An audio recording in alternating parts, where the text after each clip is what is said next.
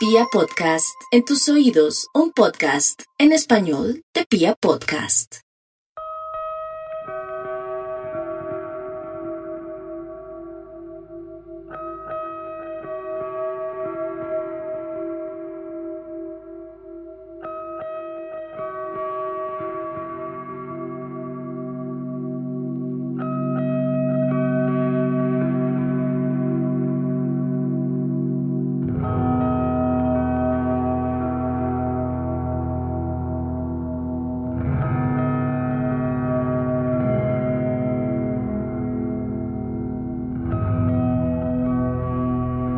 Todos sabemos que la fuerza del amor es imparable.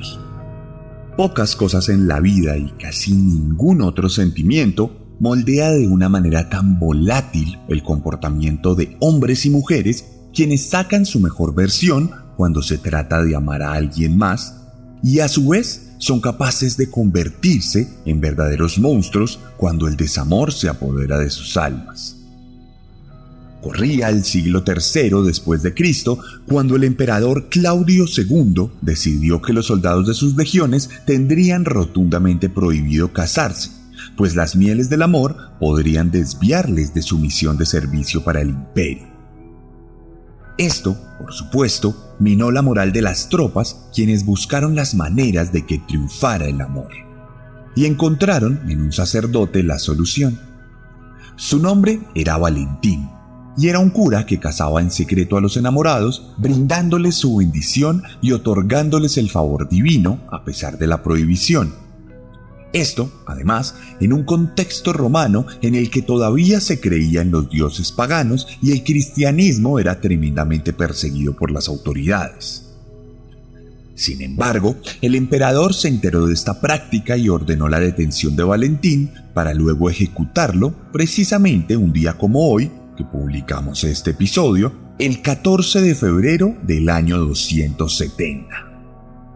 Siglos después, la Iglesia Católica decidiría beatificar a Valentín, por lo que esta fecha se convirtió en una insignia de corte religioso que se relacionó de forma inmediata con los enamorados. Más adelante, cuando el dios principal dejó de ser el bíblico para ser reemplazado por el capital, la celebración se fue convirtiendo de forma progresiva en una fiesta comercial hasta nuestros días, en los que manifestamos el amor de muchas maneras que involucran dinero.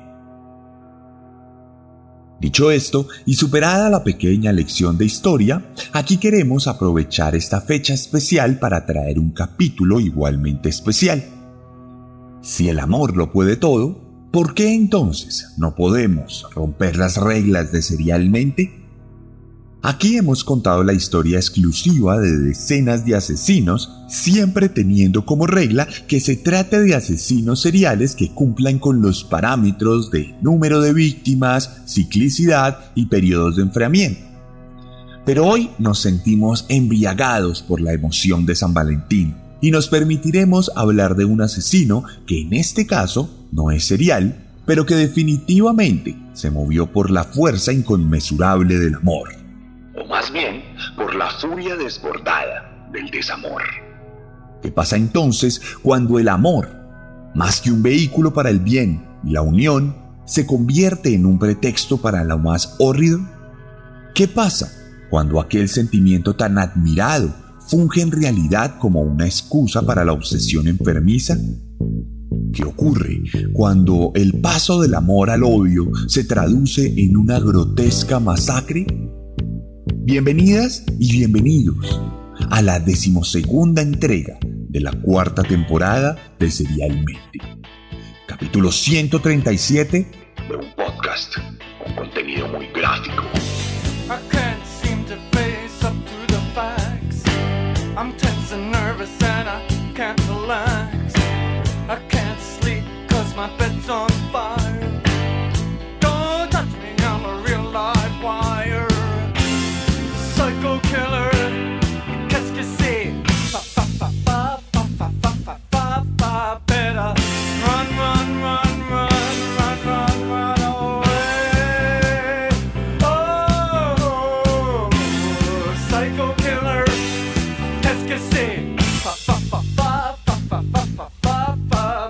Y hoy venimos con una historia que me han pedido casi desde la misma creación del podcast, pero que nos habíamos negado a hacer por cuenta de la naturaleza del asesino, como ya lo dijimos. Hoy nos vamos a México para visitar uno de los casos más populares del siglo XXI. Hoy les voy a contar la historia de Diego Santoy. El asesino de cumbres.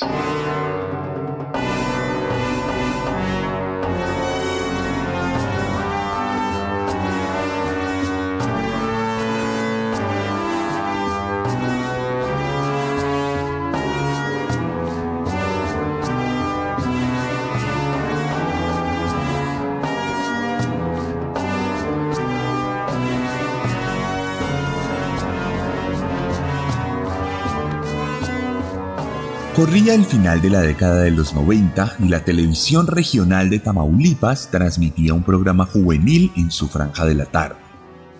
Cuatro adolescentes se acomodaban de forma despreocupada en un sofá.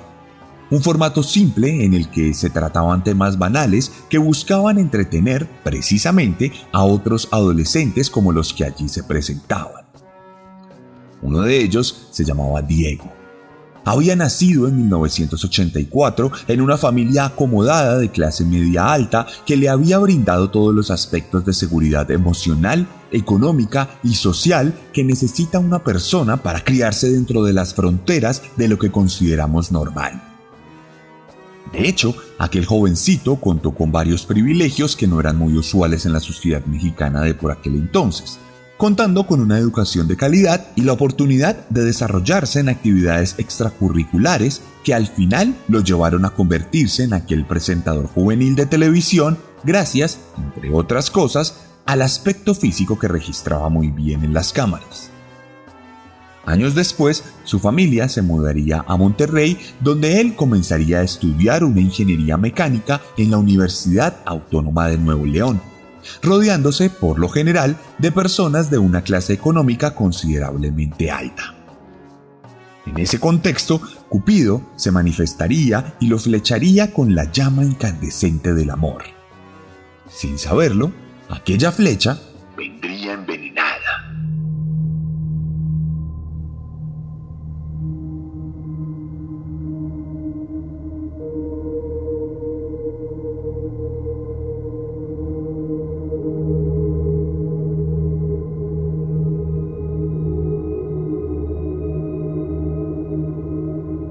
Un sábado en la noche y una caudalada familia se encontraba celebrando los 15 años de su hija. Todo corría según la tradición. Los invitados departían tranquilamente y todos atendían cada momento de la fiesta. Entre los comensales había dos invitados que jamás se habían visto, pero que desde que cruzaron miradas se sintieron completamente atraídos. De un lado estaba nuestro protagonista, Diego Santoy Riverol. Del otro Erika Peña Cos, hija de una pareja de astrólogos que había logrado una posición acomodada gracias a su trabajo de lectura de las estrellas y las constelaciones. Los jóvenes, de apenas 18 y 17 años por aquel entonces, se dejaron flechar y comenzaron a salir luego de la primera conversación en aquella fiesta de 15, y a las pocas semanas ya se encontraban en una relación formal que se expandiría por años. Diego y Erika llenaron las redes sociales de fotos. Se les podía ver luciendo su belleza mutua, exponiendo su sentido del humor y disfrutando de una juventud acomodada y llena de buenas anécdotas. Se dice incluso que el joven se volvió uno más de la familia Peña Cos, llegando incluso a pasar las festividades navideñas con ellos y a pasar varias noches en casa como un invitado especial. La familia, formada por Gonzalo Peña y Teresa Cos, tuvo un total de cuatro hijos, tres mujeres y un varón. Antes de que la pareja se separara por las vicisitudes de la vida y el hombre se fuera del hogar, aunque mantuviese una relación amigable con la astróloga y muy cercana con sus hijos. Cuestión que se dice que Diego y Erika habían contemplado llegar a casarse, pero tras tres años de relación estable, las mieles del amor se agotaron y la mujer decidió terminar con el noviazgo debido a que su pareja se había convertido en un hombre irascible y controlador que se enfrascaba en tremendas discusiones cada vez que tenía la oportunidad. Por supuesto, y como ya pueden suponer, Diego no se tomaría esta ruptura de la mejor manera, y todo el amor que había invertido en la relación se convirtió en un auténtico odio y frustración en una fracción de segundos. Como en el año 270 después de Cristo, San Valentín volvería a estar pasado por sangre.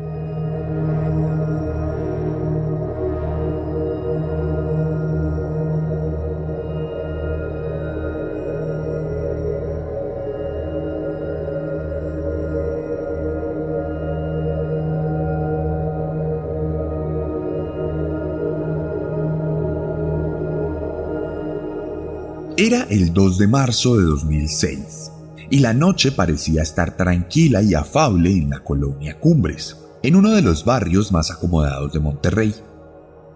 Allí, en la gran casa de la familia Peña Cos, se encontraban descansando Azura, la hermana mayor, Erika, también Eric, de 7 años y el único varón, y María Fernanda, de 3 años. También estaba Catalina Bautista, la mujer que trabajaba en las labores del hogar y que vivía con la familia, como era costumbre por aquellas épocas. Como lo dijimos anteriormente, el señor Peña no vivía allí, y aunque aquella noche se iba a llevar a su hijo Eric a un concierto, el plan fue cancelado ante la imposibilidad de encontrar una boleta. Teresa, la madre, por su lado, se encontraba fuera de la ciudad pues por motivos laborales tuvo que viajar para presentar una nota de astrología en televisión nacional, donde ya era conocida por sus secciones en los noticieros y magazines del entretenimiento. El caso es que alrededor de medianoche, la paz fue interrumpida por un desconocido que entró a casa sin ser invitado. Diego presa del desespero por el rompimiento, se puso un pasamontañas y unos guantes de látex para trepar por las paredes adoquinadas del lugar y adentrarse por una ventana que encontró abierta.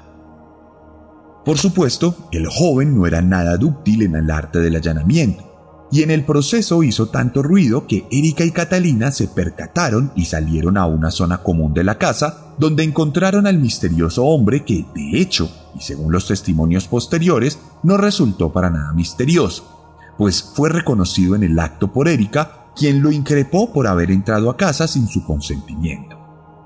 Diego, entonces, se quitó el pasamontañas e inició una discusión con la joven que poco a poco fue escalando hasta que terminó en una auténtica pelea a gritos que llamó la atención de la pequeña María Fernanda y de su hermano Eric, quienes salieron entre dormidos al ver lo que estaba ocurriendo. Azura, por su parte, se encontraba haciendo un trabajo para la universidad en el último piso mientras que escuchaba música con audífonos, por lo que no se percató de nada de lo que pasaba allí abajo. Cuestión que, de repente, Diego pareció entrar en un trance de locura que lo convirtió en una bestia incontrolable y que lo llevó a sacar un cuchillo para atacar a Erika. A esa misma mujer a la que dijo que amaba durante tres años. La misma con la que supuestamente imaginaba la vida entera y que ahora, sin ella, no era más que un monstruo sin sentimientos que era capaz de degollar a una persona indefensa, tal como lo hizo con Erika, quien cayó al piso cubriéndose la garganta y perdiendo el conocimiento de forma parcial luego de un golpe en la cabeza con un martillo. Por supuesto, esto desató los gritos de Catalina, quien fue encerrada en el baño con el asesino. Eric también gritó, y esto alertó a Diego, quien comenzó a perseguirlo por la casa hasta que lo atrapó y le propició dos puñaladas en el cuello, cortando su yugular, lo que significó una sentencia de muerte. No obstante, el odio profundo de Diego por Erika se trasladó a su estirpe y además de las heridas ya mencionadas, el psicópata apuñaló al niño también por la espalda y le propinó golpes secos que le fracturaron una costilla y le deformaron la cara. María Fernanda, presa del pánico y de forma instintiva, intentó esconderse, pero su propio llanto la delató, pues nunca en su vida había atestiguado tales niveles de brutalidad, por lo que no sabía cómo actuar ante tal situación a sus tres años. Santoy, entonces, la descubrió rápidamente y la arrastró hacia una de las ventanas, donde tomó el cordón de una cortina y la estranguló hasta que perdió la vida. Nuevamente, la casa quedaría en silencio, y el frenesí de odio y de desamor del psicópata se evaporaría para atraerlo a las consecuencias de su realidad.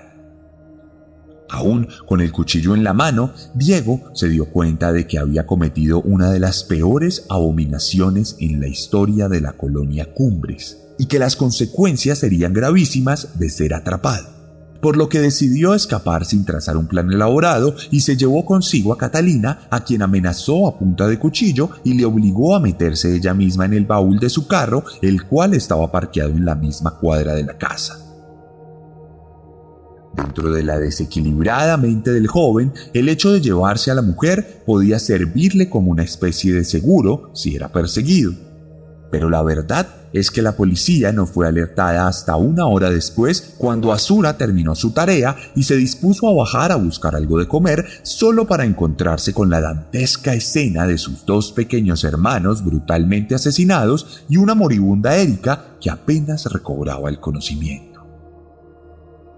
A pesar de sus heridas en la garganta, Erika pudo contarle a su hermana lo que había pasado por lo que cuando la policía fue alertada tuvo una brillante descripción del autor de los hechos, la cual no sirvió de mucho en la inmediatez de la noche, pues el asesino ya llevaba una ventaja considerable. A kilómetros de allí, Diego decidiría dejar en libertad a Catalina e incluso le daría 10 pesos para que pudiera tomar un bus de vuelta. En cuanto llegó a su casa, el joven se desmoronó y de inmediato le confesó lo ocurrido a su madre, quien optó por auxiliarlo para que no afrontara las consecuencias y escapara del yugo de la justicia. En cuestión de minutos, Diego se encontraba en un bus rumbo al centro del país, donde al día siguiente se encontraría con su hermano, quien ya sabía lo que había ocurrido y se había ofrecido acompañarlo y guiarlo en un largo viaje hasta la frontera de Guatemala, donde en teoría podría avanzar hacia la libertad y la impunidad absoluta. Sin embargo, y a pesar de que México es un país con altas tasas de criminalidad e impunidad, en este caso, las autoridades actuaron tremendamente rápido, pues la familia estaba en un barrio acomodado y la fama de la madre contribuyó a la diligencia no muy usual de la policía. Asimismo, los acontecimientos pronto le dieron la vuelta a todos los medios de comunicación, y el ataque se registró en varios noticiarios, periódicos y en la radio. Todo esto ocasionó que tan solo cuatro días después, el 6 de marzo de 2006, Diego Santoy fuera capturado junto con su hermano cuando estaba en Oaxaca, a kilómetros de cruzar la frontera. El asesino de Cumbres, como ya empezaba a ser llamado en la prensa, no se había podido salvar de su destino. No obstante, los vericuetos de esta historia apenas estaban por comenzar.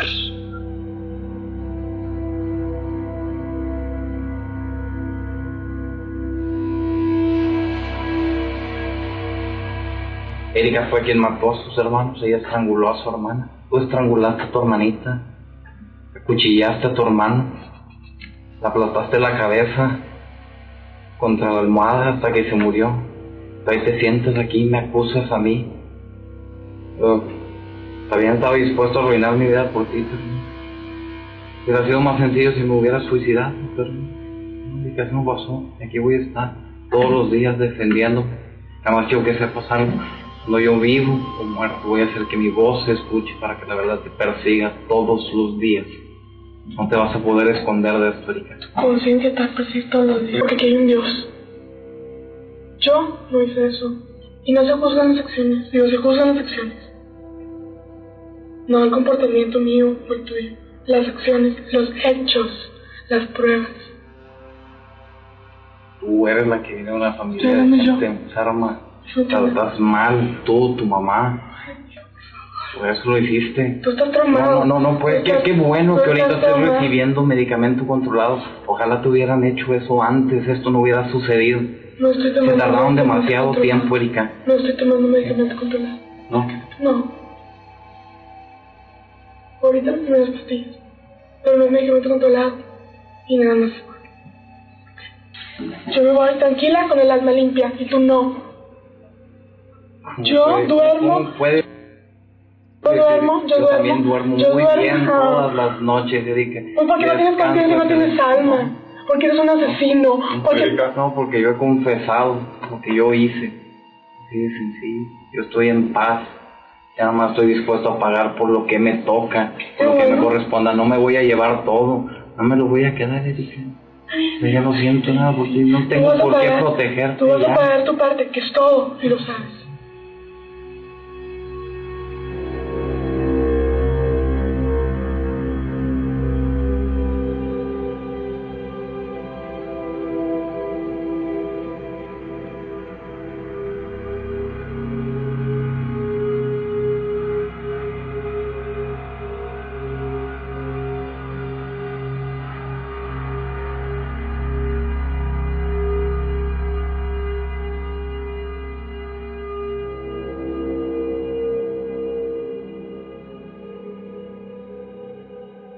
Desde el momento en que fue capturado, Santoy elaboró una versión en la que él no era más que un cómplice de Erika. Aseguró que ella siempre había detestado a sus hermanos y que la familia no era tan funcional como parecía. Dijo incluso que había una entrevista pública donde ella reconocía que no le gustaba pasar tiempo con ellos y que no los quería. Entonces, según su versión, la mujer lo había llamado para que platicaran y retomaran la senda amorosa, y ya estando allí le había instado a ayudar a matar a los niños en nombre del amor, categorizando el asesinato como la muestra más pura de compromiso por la relación. No obstante, días después, el asesino ajustó su versión, indicando que él no tenía ni idea de lo que había pasado en su momento, que como muestra de amor, la pareja había hecho un pacto de muerte en el que se quitarían la vida mutuamente en un rito especial en la casa de Erika. Entonces, Diego llegaría al lugar en altas horas de la noche y comenzaría la ceremonia acordada en el cuarto de su expareja. Ella supuestamente le pediría un momento para ir al baño y volvería después de unos minutos un poco agitada. Entonces él procuraría degollarla y luego, a petición de ella misma, la golpearía en la cabeza con un martillo. Por supuesto, esto armaría un desastre en la habitación, por lo que Diego asegura que se paró de allí para traer una toalla y limpiar la sangre, solo para darse cuenta de que la mujer había matado a los niños. Tiempo después, nuevamente, Diego cambiaría su versión y reafirmaría que los asesinatos fueron realizados por Erika, pero que en realidad todo había ocurrido debido a que la pareja se había enfrascado en una discusión originada en una infidelidad que el joven había cometido. Esta infidelidad había ocurrido con su propia madre, Teresa, quien se metió en varias ocasiones con Diego, lo que desató la ira de Erika, quien se vengó de su madre asesinando a sus propios hijos. Por supuesto, esta versión podría resultarnos incoherente e infundada, pero en los medios de comunicación de la época comenzaron a salir testimonios de vecinos que aseguraban que el amorío era real pues vieron a Diego y a Teresa entrar y salir de la casa muchas veces cuando no estaba Erika, y que la madre y la hija tenían fuertes discusiones en la fachada del hogar, principalmente por Diego. Esto, sin embargo, no fue nunca utilizado de forma elaborada en el juicio, pues se consideraba que no había pruebas suficientes para confirmar la teoría.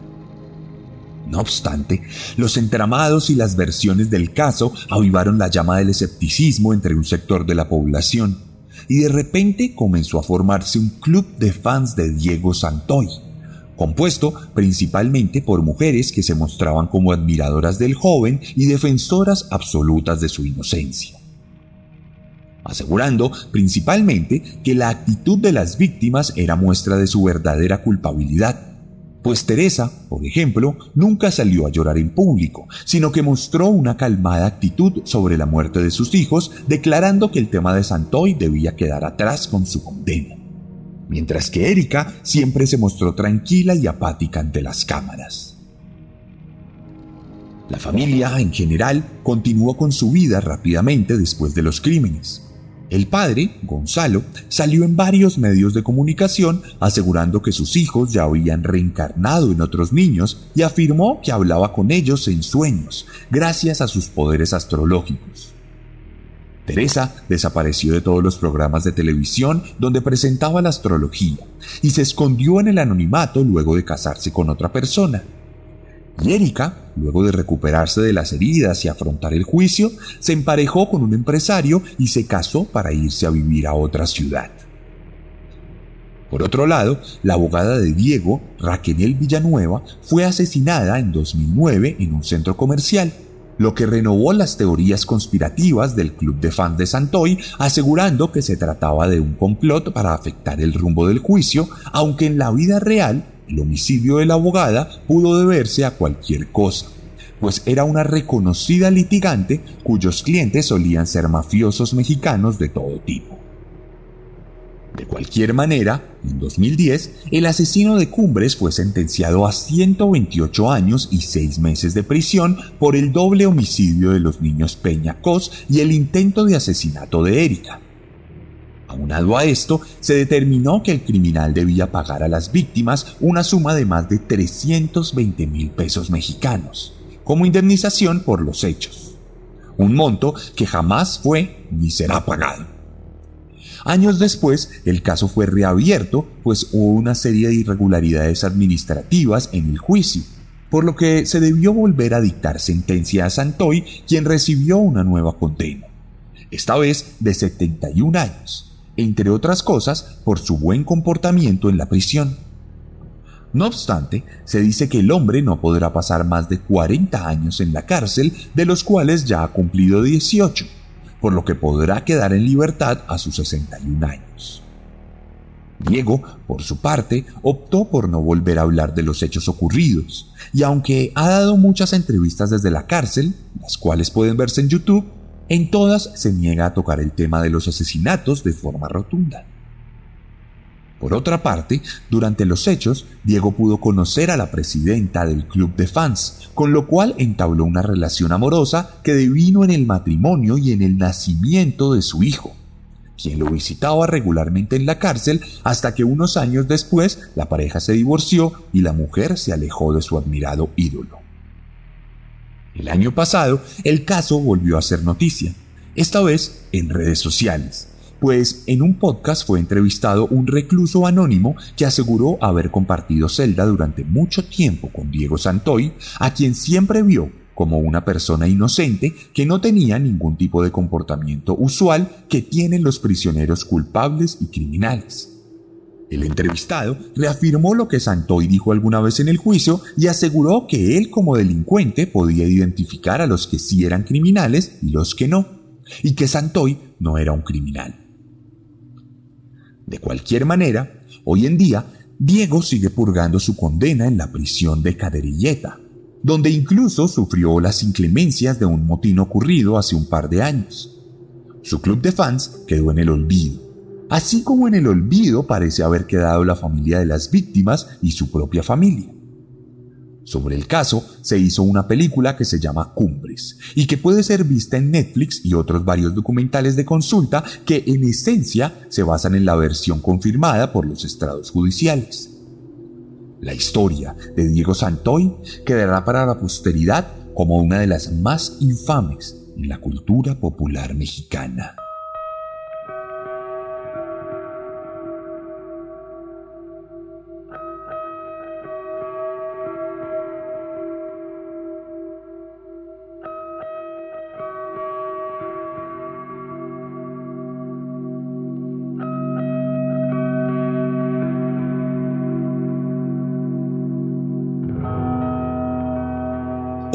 14 de febrero, las parejas celebran el amor alrededor del mundo por cuenta de una maquinaria aceitada que impulsa el mercado y el consumo en nombre de uno de los sentimientos más puros que puede sentir el hombre.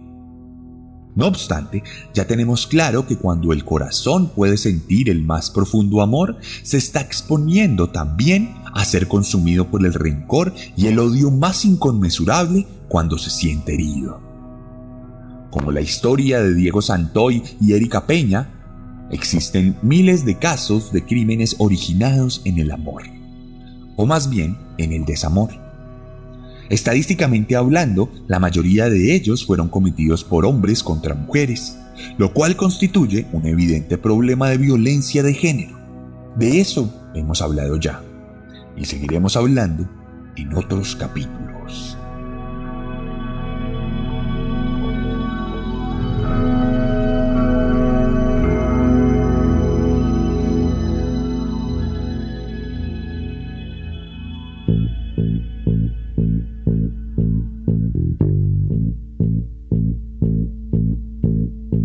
Y esta fue la historia de Diego Santoy aquí en Pia Podcast. Si les gustó, la mejor forma de ayudarle a este podcast es recomendándolo, mostrándoselo a sus conocidos, enviándoselo a personas que les puede interesar este caso, compartiendo en sus redes sociales el link para que la gente escuche el capítulo. Dicho esto, y aprovechando la frivolidad de estas fechas, les recuerdo que en este momento tenemos activa una promoción de combos que pueden ver en mis redes sociales y que está activa por cuenta de San Valentín. Así que por lo que queda del mes de febrero pueden ver estos combos a unos precios especiales. Recuerden que soy escritor y esos combos se refieren a libros, libros que he escrito sobre true crime, novelas ambientadas, novelas criminales y todo tipo de literatura que pueden encontrar en mi Instagram, arroba el arracadas, arroba el guion bajo guion bajo arracadas. Allí les voy a dejar una publicación con fotografías de Diego, con algunas cosas que pueden ver nuevas complementando este capítulo y donde pueden comentar contándome qué creen ustedes que pasó realmente, si Diego es culpable o inocente. Si está en YouTube, esto también lo puede comentar en la barra de comentarios. No siendo más, les recuerdo que en México tenemos disponible merch oficial de Serialmente a través de chunchos.mx. Siga apoyando este podcast porque la razón para hacerlo es compartirle esas historias, pero no podemos mantenerlo si no nos apoyan. Dicho todo esto, nos escuchamos la próxima semana con un nuevo monstruo. Porque recuerden que siempre podemos ser peores.